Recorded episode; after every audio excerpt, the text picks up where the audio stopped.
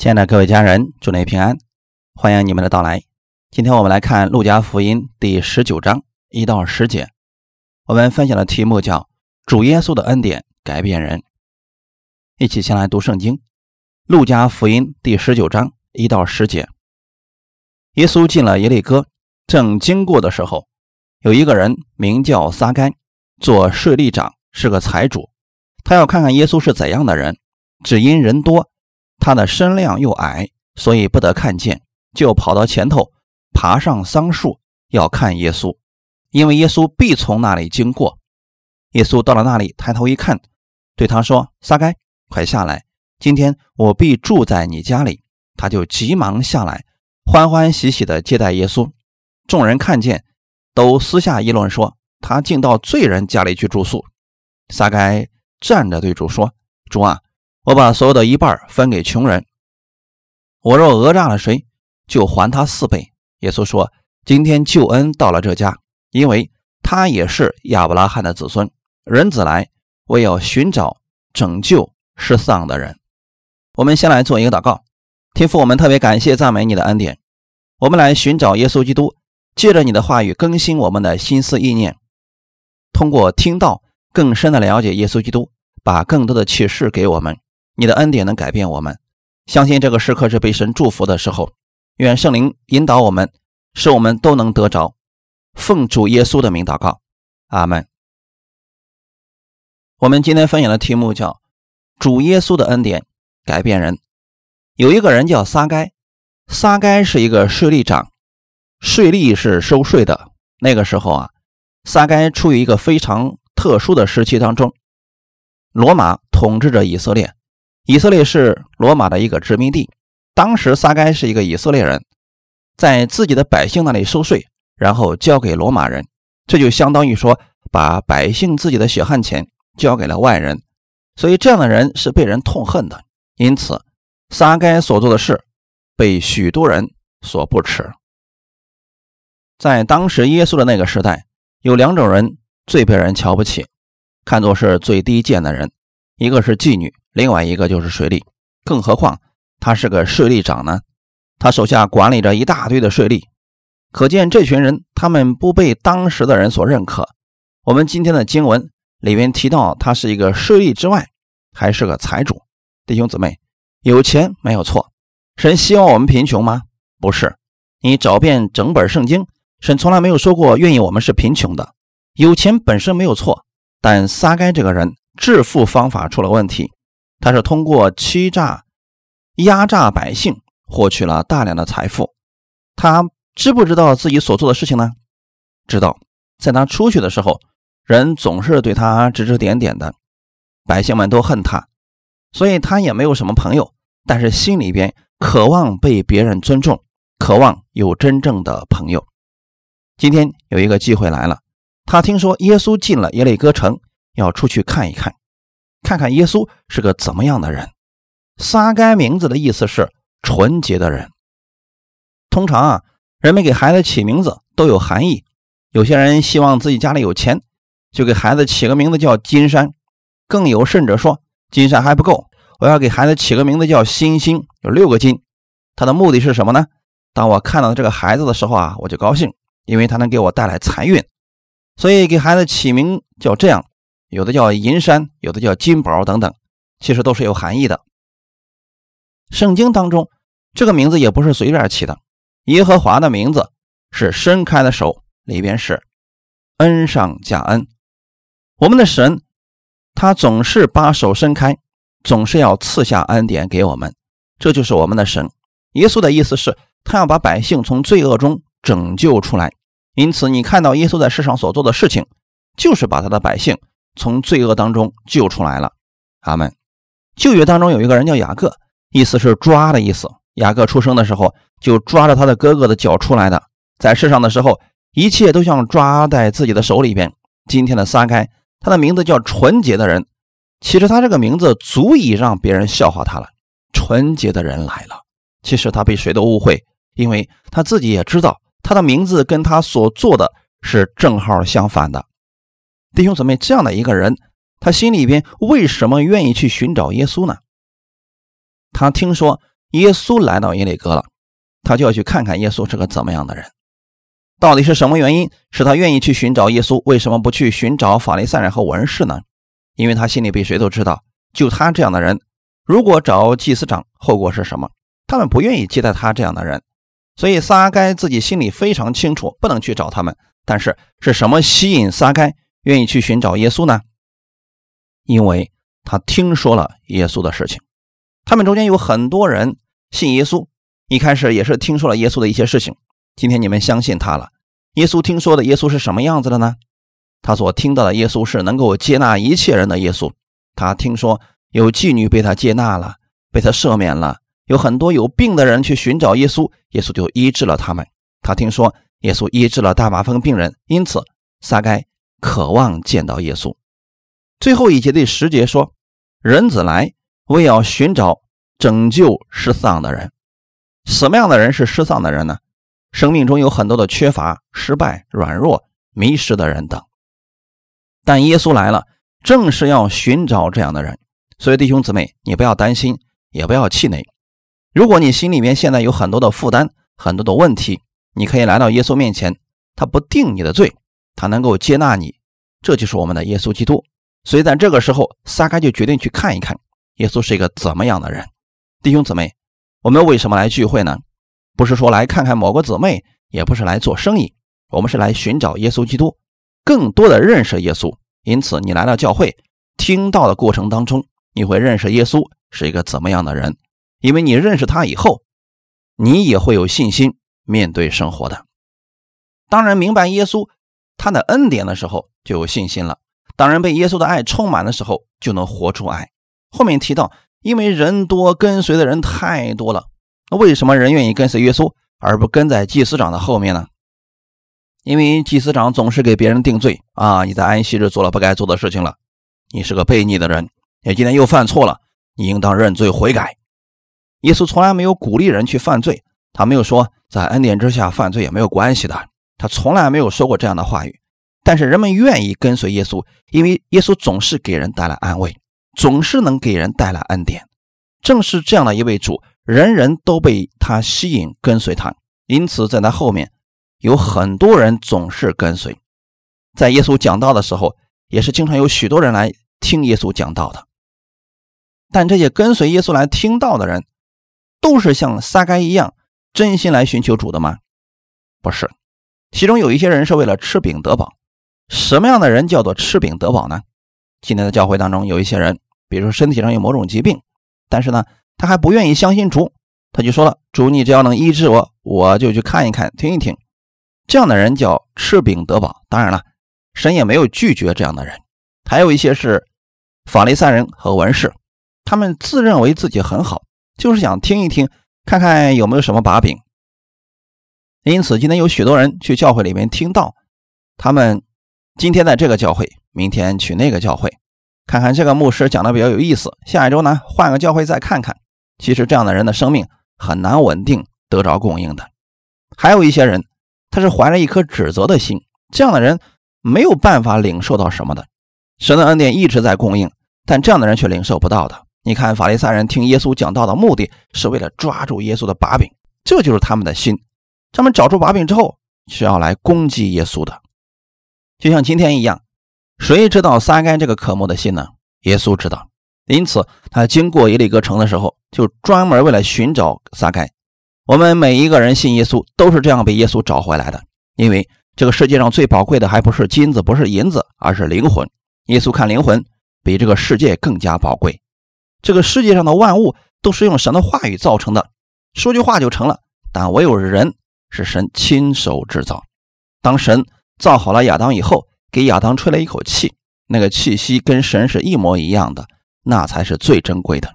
你是这个世界上最珍贵的，在神的眼里边，神看灵魂比什么都珍贵。撒该有一颗寻求的心，耶稣看见了，因此他来寻找他了。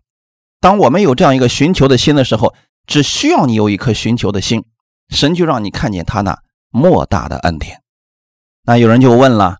我怎么样才能遇见耶稣呢？我去哪儿找耶稣呀？如果你只是想看一看耶稣长什么样，我劝你还是别费力气了，因为不可能。但如果你想了解耶稣是一个怎么样的人，你来教会就找到了。你从圣经上可以知道耶稣是一个怎么样的人。神不是让我们看他长得帅不帅，是让我们看他为你做了什么，是你看到他本身就是恩典和真理。这是我们要认识的耶稣。所以，我们需要像撒该一样，我们要看耶稣是一个怎么样的人。你今天在听到，你是在了解耶稣是一个怎么样的人。因为人太多了，而撒该身量又比较矮，所以他可能是试着蹦了几下，结果人太多，怎么也看不见。最后，他就想了个方法，他知道耶稣正在这条路上往前走，撒该说：“我在前头等他好了。”所以他就开始想了一个方法，爬上了桑树。在这里，我跟弟兄姊妹分享一点比较有意思的事情，这个来自默想当中的。撒该这个人本身个子比较矮，那我们可以想一下，他是个税吏。那肯定不是又矮又瘦的。通常来讲，在我们的印象当中，这样的人都是比较肥的啊。这是一个默想。当然了，你们也可以默想别的。所以在我的想象当中，他本身是一个很矮又很胖的家伙。这个时候，为了见耶稣，他要爬上桑树，难不难呢？又胖又矮的家伙爬树是个非常滑稽的事情，因为胖，胳膊也短，往上爬是非常费力的事情。撒该克服了这些问题，也就是说。今天你真的想去寻找耶稣的时候，你真的觉得前面没有任何拦阻了吗？有的，撒旦会给你很多的拦阻在前面，但你有一个决定要寻求的心，你还是会过去的。所以撒该终于爬上了树。在这儿给弟兄姊妹讲一点灵异的事情，我专门查了一下希腊文，这里的桑树其实是无花果树的一种，那个桑树其实也是一种无花果树，这里边有什么意义呢？一开始的时候，亚当犯罪了，他们两个躲起来了，可能就躲在无花果树的后面。那个时候，他们是躲避神，因为他们知道自己身上有很多的污秽，所以害怕神。但今天这个时候，我们看到的是撒开，他知道自己身上有很多问题，他知道人们瞧不起他，有很多的罪，但他没有躲起来，他是爬上了这棵无花果树，然后呢，把自己完全显露出来，为的是能够看见耶稣。弟兄姊妹，就在这个时候。耶稣走到了这里，抬头就看见了他，然后耶稣对他说：“撒该，快下来，今天我必住在你家里。”弟兄姊妹，这是什么意思呢？也就是说，当耶稣喊你名字的时候，你的心里是温暖的，你感觉你是被爱了。想想看，咱们教会里面现在这些人，你们走在街上的时候，都能喊出对方的名字吗？如果你不知道的情况下，在今天街上正好遇见了我们教会的一位姊妹，然后我说啊某某姊妹进来可好啊？她心里想你竟然记得我的名字呀？我是举一个例子，因为我们彼此都已经很熟悉了。弟兄姊妹，今天耶稣对你熟悉到什么程度呢？你心里面有寻求他的心，耶稣已经看见了，而且耶稣把你的名字写在生命册上，他知道你需要什么，他知道你是他的羊，是按照你的名字来呼唤你的。可能撒该从来没有这样被人安慰过，说撒该你快下来。耶稣知道他的需要，寻找的寻见了。你要知道，天地万物的主，他来这儿经过的时候，一眼看到了你，并且喊出了你的名字。所以在那一刻当中，这个恩典砸到了撒该的身上。为什么我要这样讲呢？因为撒该的心里边没有想过耶稣要去他家，他知道自己不配。人们对他的评价都是负面的，他唯一的心愿是：我只要看一看耶稣就好了。我们每一个人，我们在神面前都有所求的事情，但圣经怎么说的呢？神所要赐给我们的祝福，是我们眼睛未曾看见，耳朵未曾听见，心也未曾想到的。这是神要赐给你的，而且圣经也告诉我们说，神所要赐给我们的祝福是超出我们所求所想的。撒该的心里面，他只是想看一看主耶稣就好了。但这个时候，主耶稣就给了他更大的恩典，说：“撒该，你快下来，今天我要住在你家里了。”为什么耶稣要用这个话语打开与撒该之间的对话呢？可能撒该以前邀请很多人去他家里边，但是没有人愿意，因为他家是税吏的家庭，可能别人觉得他的钱不干净，所以他心里渴望被别人尊重，他渴望有朋友。这个时候，可能仍然没有，就算那个地方。不如他有钱的人，可能也不愿意去他家。为什么呢？看到群众后面的议论。六到七节，他就急忙下来，欢欢喜喜的接待耶稣。众人看见，都私下议论说：“他竟到罪人家里去住宿。我们可以思想下这样一个事情：你说耶稣去这个人家里边，我们应该高兴才对。但你看这群百姓是怎么做的？众人私下议论说：“耶稣真的走错路了，他怎么能去他家呢？”这个意思是什么呢？你知道这群群众的意思是什么吗？这是恩典与律法的碰撞。其实他们觉得耶稣不该去这个人家里边，因为他觉得这个人不配。但是什么叫恩典呢？恩典就是你不配得的、不应得的，神白白赐给我们了。看另外一个人，《路加福音》十八章十八节往后，也有一个寻找耶稣的，这是一个官当他来找耶稣的时候，你看耶稣给了他什么？《路加福音》十八章十八到二十三节，有一个官问耶稣说：“良善的夫子，我该做什么事才可以承受永生？”耶稣对他说：“你为什么称我是良善的？除了神一位之外，再没有良善的。诫命你是晓得的：不可奸淫，不可杀人，不可偷盗。”不可做假见证，当孝敬父母。男人说：“这一切我从小就遵守了。”耶稣听见了，就说：“你还缺少一件，要变卖你一切所有的，分给穷人，就必有财宝在天上。你还要来跟从我。”他听见这话，就甚忧愁，因为他很富足。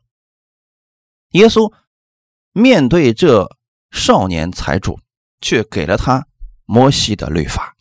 因为他觉得自己的行为很好了，耶稣对这样的人说：“你还缺少一件。”结果这人忧愁的离开了。这就相当于我们上次分享的一个人浪子的故事里边，大儿子对他父亲所讲的话语。大儿子对他父亲怎么说的呢？“我服侍你这么多年，我从来就没有违背过你的命令。”还记得这个大儿子说的话吗？他是处在律法之下的人，他觉得自己已经很好了。他觉得自己服侍这么多年，从来就没有违背过你的命令，就像今天这个少年的官是一样的。他说：“你说的那个诫命啊，我从小就遵守了。请问有没有人能够全部遵守诫命呢？没有。所以他这是一种骄傲。耶稣给他的是什么？十诫。耶稣说：你还缺少一件。当一个人觉得自己已经够好的时候。”在律法面前，永远不可能完全。我们现在在恩典之下，所以我们不要活出一个律法式的生命。当然，不断的看别人缺点和不足的时候，实际上也是用律法在对待自己。耶稣说：“你还缺少一件，你要变卖你一切所有的，分给穷人，就必有财宝在天上。你还要来跟从我。这是唯一能够得到永生的方法，就是跟随耶稣基督。”但这个少年财主忧忧愁愁的走了。这个人，他不知道靠自己的行为没有办法承受永生。目前为止，在这个少年财主的心里边，是耶稣重要呢，还是钱财重要呢？很显然，钱财更重要，所以他宁可要钱财，也不要耶稣。他不愿意跟随耶稣，他忧忧愁愁的走了。圣经上告诉我们说，因为他的钱财很多。你看到了没有？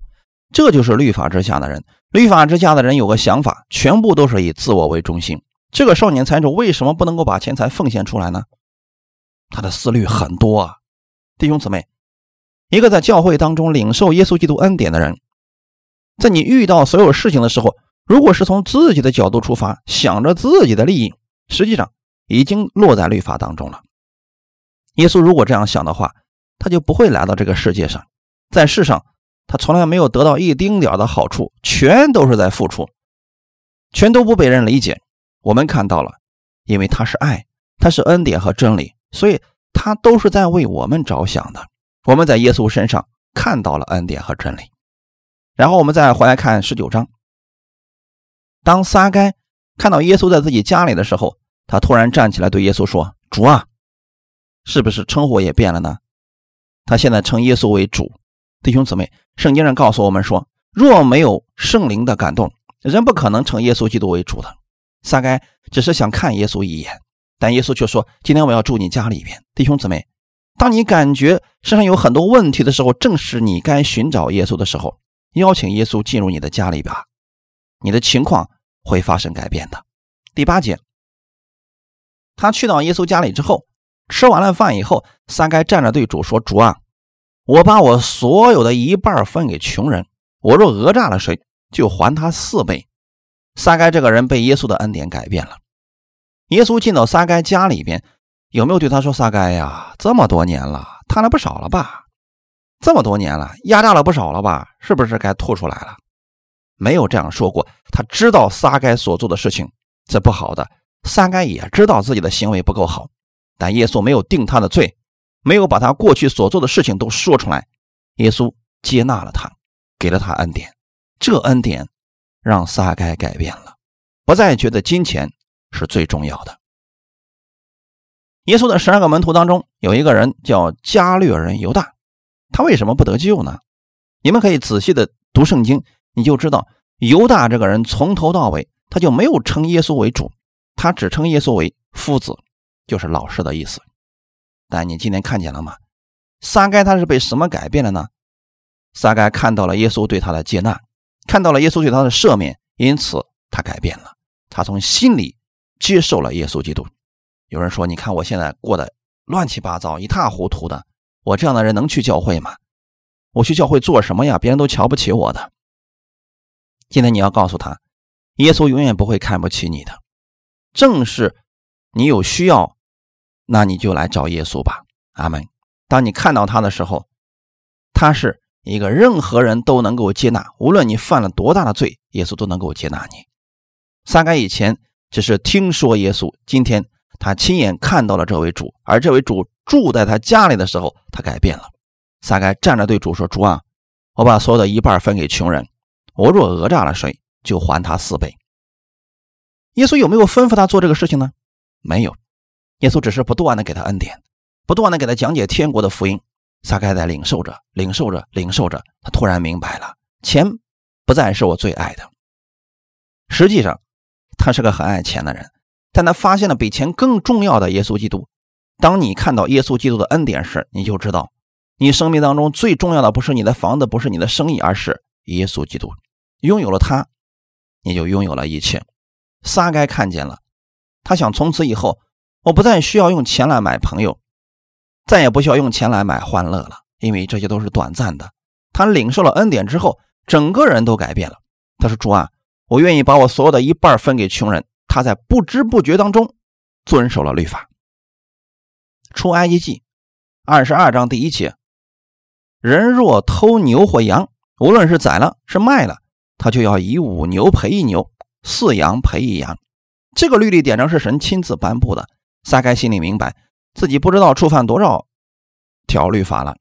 当他看到耶稣基督恩典的时候，他在不知不觉当中已经遵守了律法。这就是主耶稣的恩典能改变人。律法能指出你的问题，指出你的罪，但他没有力量来帮助你。但耶稣基督的恩典能够改变你，给你力量胜过罪。我以前举过很多这样的例子：贼为什么会偷呢？因为他有缺乏。当神的恩典充满他的时候，赐福他所做的一切的时候，他自己丰盛有余了，绝对不会去偷了。神就是这样来改变我们的。一旦人领受了恩典之后，他就在不知不觉当中守住了律法。恩典之下，人是平安的，是喜乐的，给出去的也是恩典。撒该也是这样的，他领受了耶稣基督的爱和接纳，这个时候他有力量给出去。所以他说：“我讹诈了谁，我就还他四倍。”证明什么事情呢？他确实讹诈过别人，这一点他比谁都清楚。撒该的生命是从他认识耶稣基督以后开始改变的。你们的生命也是在你们认识耶稣基督以后，你们的生命就开始改变了。首先改变的是你们的心，其次是你们的行为。弟兄姊妹，这就是我们要分享的一个内容。我们看到了吗？撒该被改变，不是因为耶稣不断的给他律法让他遵守，他没有力量遵守。但是主耶稣不断的把他的恩典给他的时候，这个人改变了。主耶稣对撒该说：“今天救恩到了这家。”这是什么意思呢？在希伯来文当中有一个人叫约书亚，约书亚是个希伯来词。到新约的时候，有一个人名叫耶稣，这两个词完全相同，就像我们在中国叫男人，英文当中叫 man，是一样的意思。两种不同的语言，表达的是一模一样的一个意思。还有一个意思跟这个是一样的，叫救恩。耶稣在这儿说了一个非常有智慧的话语。耶稣说：“今天救恩到了这家，因为他也是亚伯拉罕的子孙。换句话来讲，意思是今天耶稣到了这家，他也是亚伯拉罕的子孙。哈利路亚！当救恩到你家的时候，这就意味着耶稣到你家里了。当你把耶稣接到你心里的时候，救恩就到你的心里了。这是撒该最得安慰的一个事情，因为在别人那儿，别人不承认他是亚伯拉罕的子孙，但今天耶稣亲自告诉他：“你是亚伯拉罕的子孙。”无论世界上的人怎么样说你，你仍然是神的儿女，因为你把耶稣已经接到了你的心里边，救恩已经临到了你的身上。你把耶稣接到你家里边，你就是神所爱的，你是神眼中的宝贝。你每天要在家里宣告：主耶稣，今天你在我家里边，因此我的丈夫、我的孩子都必蒙福。神要透过你把救恩带到你的家庭当中，神要透过你的祷告把祝福带到你的家庭当中。你从主耶稣那儿领受，然后给出去。现在我们从神那儿领受恩典，然后给出去。如果台上站的这个人领受的是律法，就像摩西一样，那给你们的就是定罪，就是律法。现在有很多教会还在讲，如果你不做十分之一奉献，迟早神要把你偷了那一份再还回去，你这个钱会流到医院里边，你这个钱会花到别人身上啊，你的钱会损失掉。总之，神不会放过你的。听了这样的讲道，你心里会如何想呢？一开始的时候，耶稣对那个少年的官说：“把你的财产分给穷人，然后你来跟随我。”他真的很吝啬，根本做不到。当一个人临到耶稣基督恩典的时候，这个人成为慷慨给予的人，因为神就是这样来祝福我们的。我们以前讲过，你想在哪一方面兴盛，你就把那一方面献在神的面前。我今天简单给大家来讲一下奉献这个事情。很多人总是祷告说：“主啊，求你祝福我的经济。”当然，神特别乐意让你在物质方面是丰盛的，但我们究竟要怎么样做呢？就像一个农民种种子一样，在秋分时节，有人撒下了麦子的种子，到来年五六月份才会有收获。不管这个人信心有多大，如果没有撒种，明年会不会有收获呢？就算这个人每天祷告，会不会有收获呢？